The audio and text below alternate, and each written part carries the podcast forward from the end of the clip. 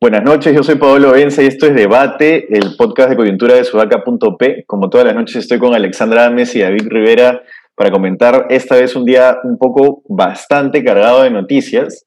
La primera, la primera o las dos primeras de ellas es que finalmente el jurado, jurado el JNE eh, confirmó que el APRA solamente se va a con listas que puede inscribir.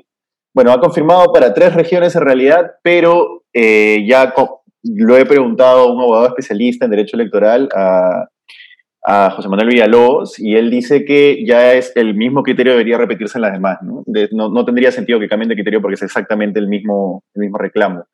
Esa es una. Y la otra es que se ha, en primera instancia, se ha excluido a César Acuña por no haber declarado un bien inmueble, eh, que fue parte de una dación de pago de la Universidad César Vallejo por una deuda.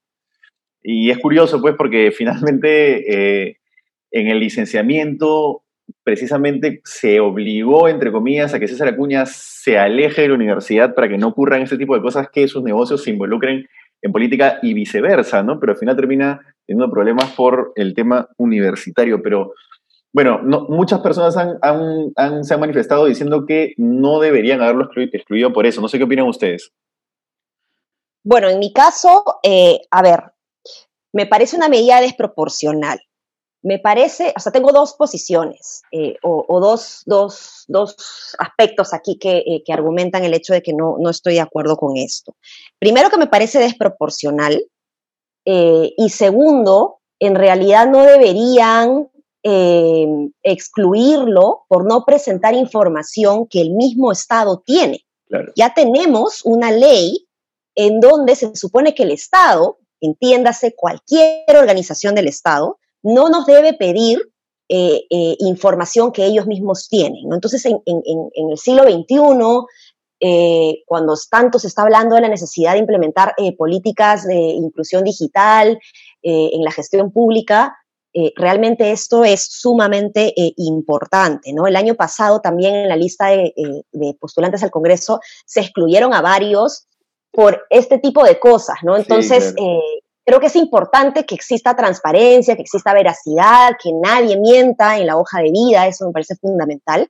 Pero yo como ex candidata al Congreso, ojo, eh, eh, y voy a buscar el tweet que hice en su momento cuando me inscribí, para retuitearlo, encontré un montón de fallas a la hora de inscribirla, para, a la hora de rellenar ¿no? toda la hoja de vida.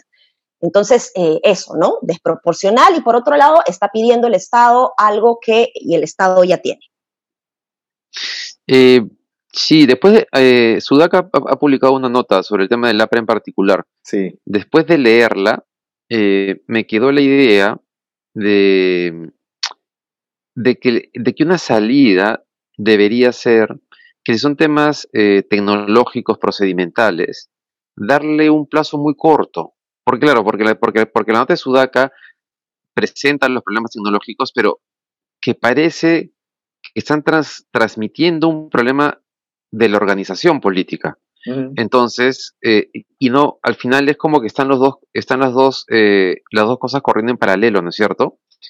Entonces, yo sí creo que si una organización política tiene los conflictos que tiene el para adentro, en las cuales incluso pueden haber sospechas de boicots internos para que no se inscriban las listas, yo creo que el tema no es solo procedimental, creo que hay un tema estructural y un partido político sin capacidad de ponerse de acuerdo sobre cuál debe ser su lista, no tendría por qué participar en una elección.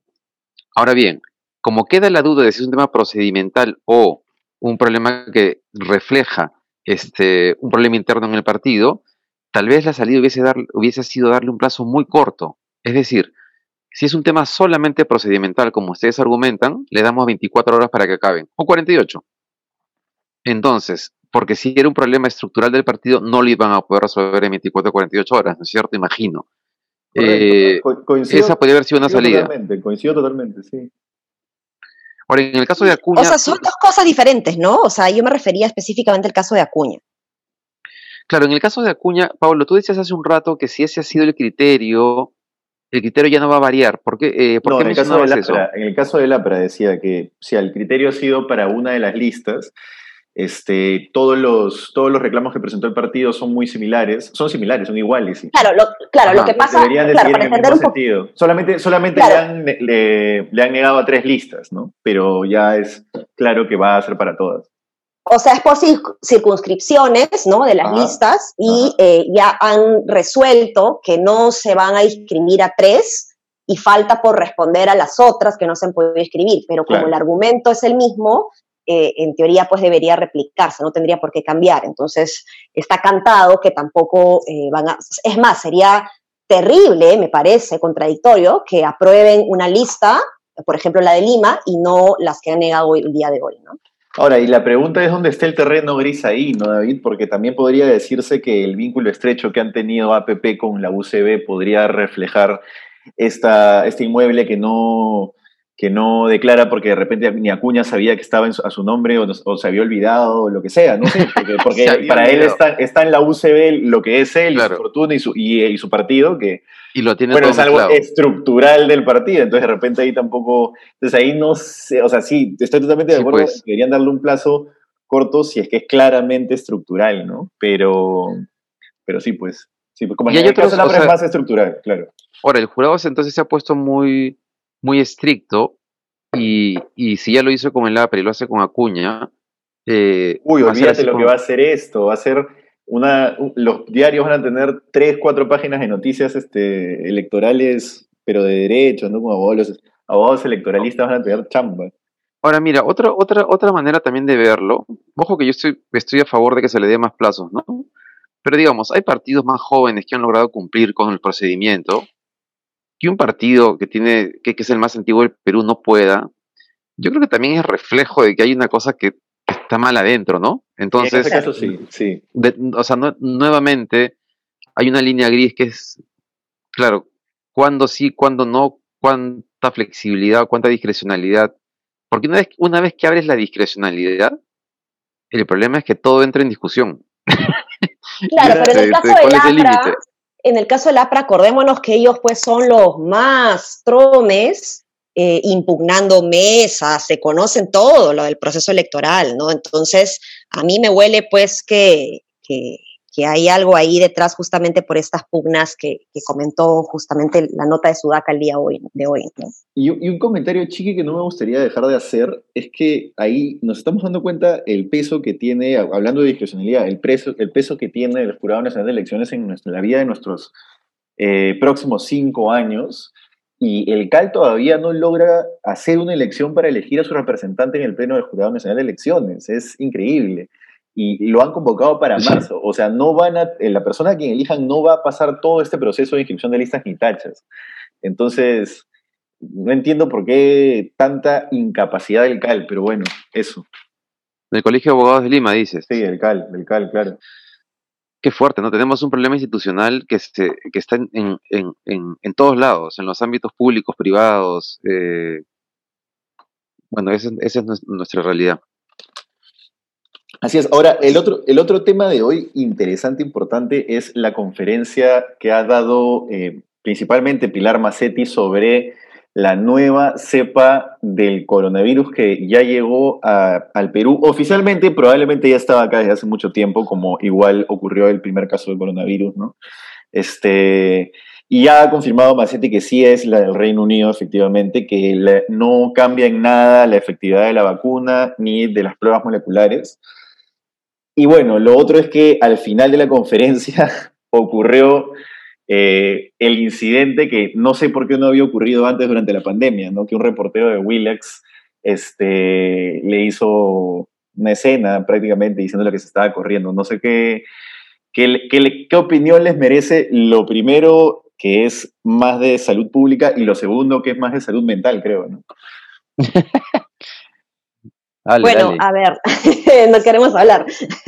Eh, bueno, a ver, lo primero, sí, nosotros ya habíamos dicho que lo, más probable es que la cepa o la variante eh, esté aquí en, el Perú, ¿no? Ya había llegado a Chile, se había confirmado esto y nosotros habíamos cerrado los vuelos después, ¿no? Entonces, eh, era eh, muy probable de que la, la, cepa ya haya estado entre nosotros, ¿no? Em, creo que es importante que se mencione esto porque ya tenemos esta, esta confirmación. Antes estábamos con la incertidumbre. Yo siempre voy a preferir una mala noticia que confirme algo antes que la incertidumbre de no saber si tenemos información o no. Entonces, esto significa que de alguna manera el Ministerio de Salud está operando, está trabajando, está evaluando, está analizando y está sacando conclusiones, lo cual me parece eh, positivo. Y lo otro que es un comentario más anecdótico respecto a, a Pilar Macetti, el periodista que se puso ahí medio, medio faltoso. Eh, sí, pues, o sea, me parece que el periodista eh, estuvo mal, no ha debido comportarse de la manera en la que estaba, estaba en una conferencia de prensa, eh, creo que le ha faltado el respeto no solo a la ministra, sino a sus colegas profesionales que están ahí, ¿no? no ha sido tan terrible, tan faltoso, pero sí, al menos en el video que yo escuché, la verdad es que se escuchaba un poco bajo, entonces no sabía cuál era el nivel, el decibel, digamos, con el que estaba él renegando, ¿no? Pero parecía, y hay cosas que no se ven, ¿no? Parece que la ministra eh, eh, responde a gestos que él está haciendo, ¿no? Porque eh, no se escucha nada, pero Pilar Macetti empieza a decir, por favor, tranquilidad, ¿no? Estoy respondiendo a la pregunta, ¿no? Entonces parece que hay un gesto ahí que nosotros no hemos visto que, que nos ayudaría a entender mejor la, la, reacción de, de, la ministra. Eh, ¿Se molesta? Bueno, pues creo que, eh, creo que ha sido, eh, bueno, creo que yo lo hubiera hecho, ¿ah? como ministra yo lo hubiera hecho, yo me hubiera parado y, y, me hubiera ido porque ella lo dijo antes, no es que se paró y se fue, sino que dijo que si no se, no se calmaba la cosa, ella se paraba y se iba, y se escucha un, bueno, pues ¿no? Es como diciendo, bueno, pues cancela, ¿no? Entonces parece una, parecía una pelea entre mamá y, joven adolescente, ¿no? Pero, pero, eh, la pregunta, la pregunta que te quiero hacer, Ale, es, eh, para ponerle la misma metáfora que tú estás usando, si es que es de una mamá que está cansada de su hijo, ¿no?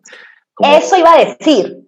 Creo que una mamá que ve, siguiendo con la metáfora, ¿no? Creo que una mamá que ve un comportamiento malcriado de su hijo adolescente, cuando está tranquila y en paz, sabe callarlo de otra manera y no se arrebata. Pero cuando la mamá está estresada, cargadísima, desbordada, hace lo que ha pasado el día de hoy. ¿no? Entonces, eh, como digo, yo creo que hubiera actuado como la ministra, pero también denota que de alguna manera la ministra está desgastada, cansada emocionalmente, creo que eh, ya, no, ya no jala. Voy a comenzar con el tema, con el tema del periodista. Em, yo tengo una pequeña discrepancia. Este, yo creo que incluso con los hijos hay momentos en los cuales hay que ponerse muy firme. Y es, en este caso en particular, eh, creo que Estados Unidos, Trump, eh, la derecha conservadora, radical, eh, está mostrándonos que hay un límite con el que no debemos transar. Es decir, hay un momento en el cual hay que marcar la cancha, porque en verdad es un riesgo y un peligro para los países que este tipo de comportamientos, pensamientos, ideas, actitudes ganen espacio. Yo, en verdad, creo que, mm, o sea, sea Willax, sea la República, sea Sudaca o cualquier otro medio, si un periodista se pone así de faltoso, yo no lo vuelvo a convocar a la conferencia de prensa. O sea, pueden cuestionarme, preguntarme lo que quieras, decirme que estoy equivocada, pero el pata se pone malcriado. Y, y, yo, si mis hijos se ponen malcriados, así que tranquilo, los paro en una. O sea, no hay forma. Claro, pero le dices que se vaya. Por favor, calma, chiquito, ¿no? Claro, pero le dices, no, pero le dices que se vaya, no vetes. Por favor, seguridad, retiren a, este espantoso, ¿no? Pero no me paro y me voy, ¿no? O sea, como digo. Macetti está cansada, sí, pero creo que en este caso en particular, yo creo que está cansada. Además, le he criticado en este podcast sobre, sobre su gestión eh, sobre, eh, sobre la salud y sobre la vacuna, pero creo que en este caso no debe irse ella, tal vez debieron quitarle el micrófono al periodista, dárselo a otro, incluso no responderle. Tal vez respondió mal, pero en principio, o sea, en principio el patas era un malcriadazo, estaba desubicado. Sobre el tema de, sobre el tema de la salud, pucha, que, eh, es, a, mí me preocupa, este, me preocupa eso sumado a, a las 4.000 muertes en Estados Unidos y que en Estados Unidos esté especulando con que es producto de una variante propia de Estados Unidos. Eh, ya no sería la variante solamente de Gran Bretaña no, sea, no sería solamente la que se encontró en un país de África, que era, Sudáfrica. eh, que era un, sí, que era distinta a la, de, a la de Gran Bretaña, sino de una variante en Estados Unidos. Y en todos los casos que se tratarían de variantes mucho más contagiosas, a pesar de que no son más letales, ¿no? Y eso para un país como el, como el Perú, con el sistema de salud público que tenemos, con lo que hemos visto en la primera ola, puede ser, o sea, si es, si es así, puede ser este fuerte, ¿no? Puede ser duro. Sí, sí, sí, sí. A ver, yo, yo para, para corregir un poquito antes de, de- de que Paolo eh, comente, em, no he querido decir que es una buena noticia, ojo, creo que es una mala noticia definitivamente, pero de alguna manera me da tranquilidad confirmar que el Ministerio de Salud ya fue capaz de identificarlo, porque para mí era obvio que esto ya estaba aquí en el Perú. Y al no tener noticias del MINSA, a mí me generaba mucha eh, incertidumbre. Mm, dudas, claro. Yo me pregunto, chiquitito también, eh, ¿qué tanto darle exposición a la derecha trampista, por seguir con esa metáfora, David, eh, les hace el favor más a ellos que, que al revés, ¿no? Porque el, el- el- el- digamos, el, el centro del discurso trampista o de ese corte es tengo el poder para hacer lo que quiero, tengo el poder para ponerme al nivel de, un- una ministra, por ejemplo, siendo este, el, que, el que debería este, solamente cuestionarla con respeto, ¿no? Entonces, no sé.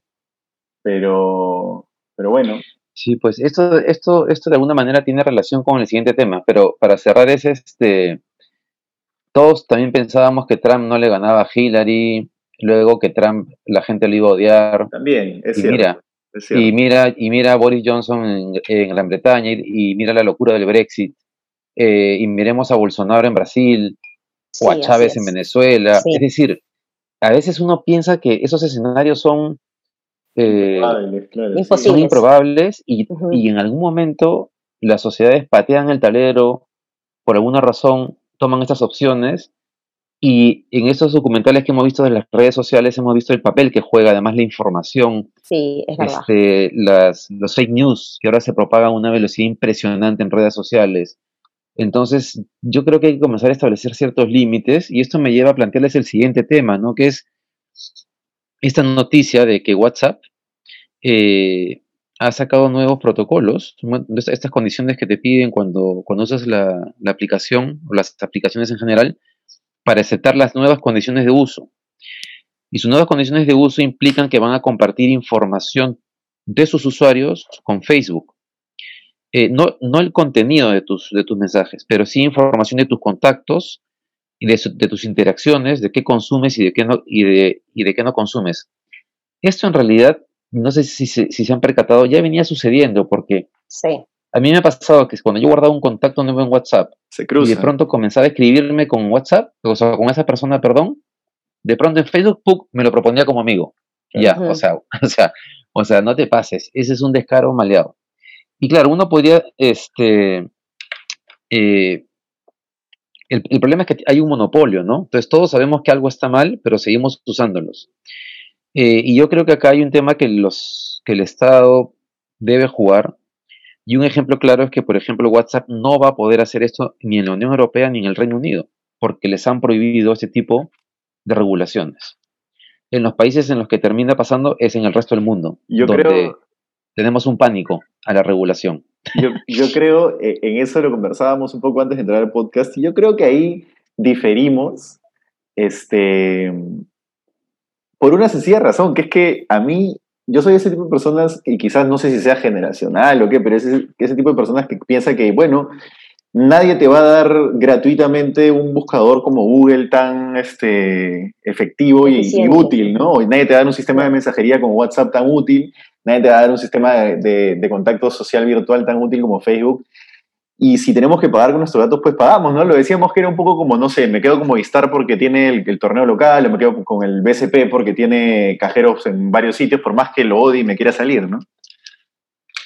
Sí, bueno, a ver, eh, yo creo que la, la- información eh, que, que se- a la que está accediendo, digamos, eh, Facebook o las empresas, en todo caso, para hacer pautas publicitarias y demás, ya existe. O sea, si nos preocupa que podamos usar eh, WhatsApp para que y que Facebook lea lo que pongamos en WhatsApp, eh, pues ya está sucediendo cuando googleamos, eh, no sé, y Hotel Paracas, digamos, ¿no? Me quiero ir a Paracas, ya aparece en Facebook eso, ¿no? Entonces, si yo le digo por WhatsApp a un amigo, vamos a Paracas, es probable que también me aparezca la, la, publicidad en Facebook al respecto, ¿no? Entonces, yo creo que hay que tener mucho cuidado, eso sí, de cómo se usa esta información.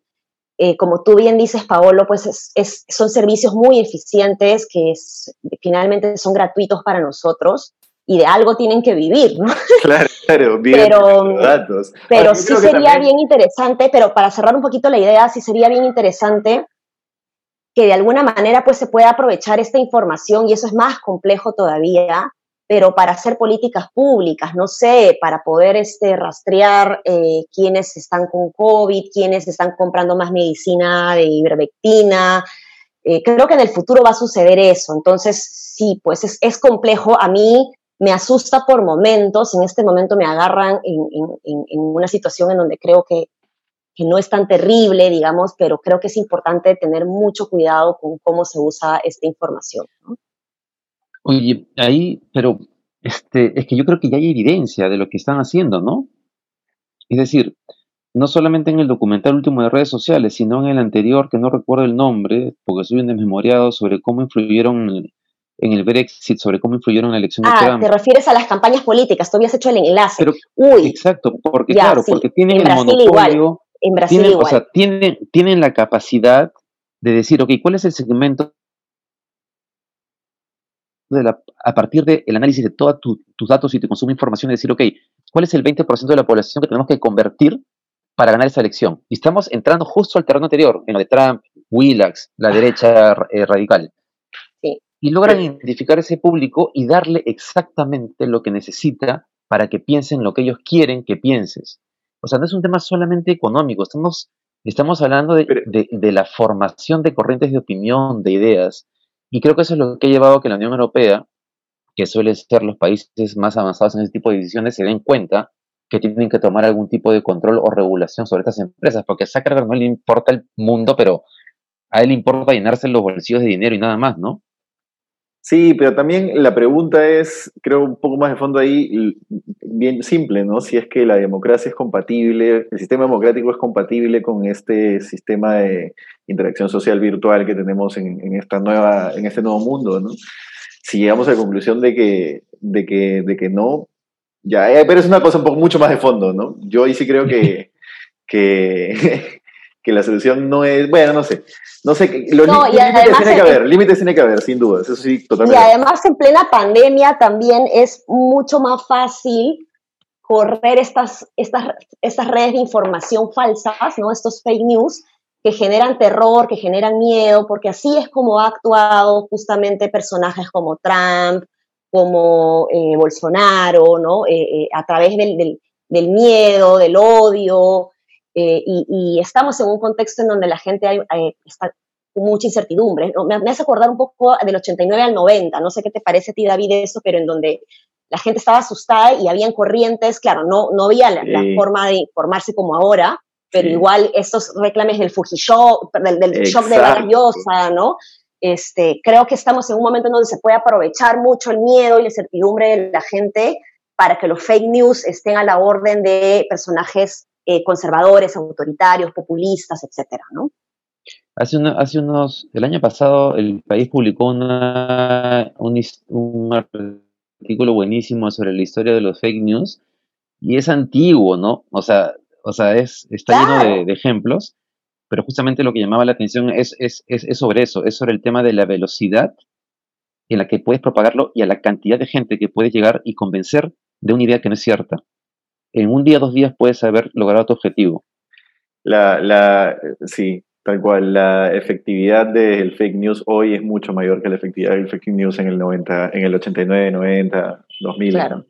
Ahora, eh, cierro con esa pregunta el podcast porque se nos, se nos, se nos fue el tiempo, que es, eh, ¿podremos nosotros superar eh, este, al candidato que tenga ya mapeado, es decir, podrá la sociedad como, como, la sociedad peruana como conjunto superar a que un candidato ya tenga esa ventaja mapeada para esas elecciones, ¿no? ¿Te imaginas que alguien ya tenga un equipo plantado para hacer fake news y distribuirlas vía digital? Creo que estaría bastante grande. No sé si, si todos los partidos o si, si ni siquiera uno lo tenga ya. Sí, es difícil en el Perú tal vez, pero en cinco años tal vez ya no. es, es correcto, es correcto. Bueno, eh, se ha sido una charla bastante, bastante amena y nada, se nos acabó el tiempo volando. Muchas gracias, Ale, muchas gracias, David, y nos vemos el lunes, ya estamos viernes, nos vemos el lunes en un nuevo episodio de debate. Hasta mañana. Cuídense. Chao, chao. Chao. Chao.